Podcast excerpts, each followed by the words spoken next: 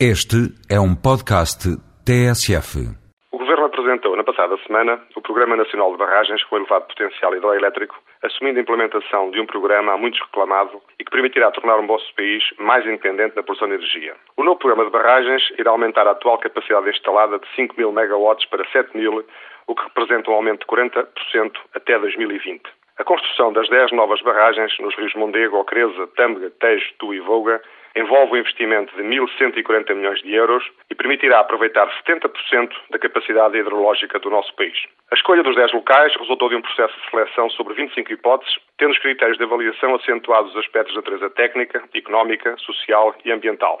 Em diversas crónicas da TSF destaquei a grave dependência de Portugal na importação de energia, cerca de 75% que consumimos, e a urgente necessidade de aproveitarmos o nosso potencial hidrológico, uma vez que, atualmente, apenas utilizamos 50%.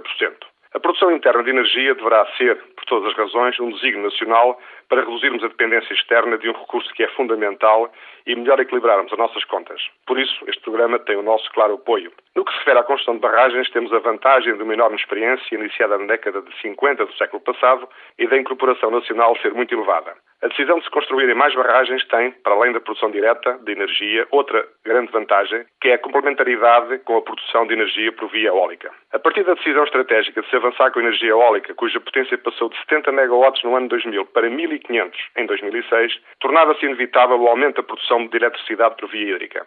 A utilização simultânea das capacidades de produção por via hídrica e eólica cria um ciclo que designamos por virtuoso, uma vez que a água existente nas barragens pode ser controlada em termos de descargas para a produção de energia, mas o vento não é controlável pelo homem. Assim, quando temos eletricidade produzida pelo vento, nas horas de baixo consumo, essa energia poderá ser utilizada para bombear a água para as albufeiras, a mesma que anteriormente já tinha contribuído para produzir energia por via hídrica. É caso para dizer que a mesma água passará duas vezes pela mesma turbina. Por outro lado, quando nas horas de maior consumo existir produção de eletricidade por via eólica, poderemos reduzir a produção através da água, que se manterá armazenada à espera de ser necessária. Por isso, estes dois elementos, a água e a ar, continuam a ser indispensáveis para o homem, cabendo à engenharia um papel fundamental na sua utilização para satisfazer as necessidades dos tempos modernos. De facto, se o modelo de desenvolvimento iniciado com a Revolução Industrial nos levou a consumir muito mais energia, a engenharia tem permitido desenvolver novas tecnologias mais amigas do ambiente e encontrar soluções inovadoras para satisfazermos as nossas necessidades atuais sem consumirmos os recursos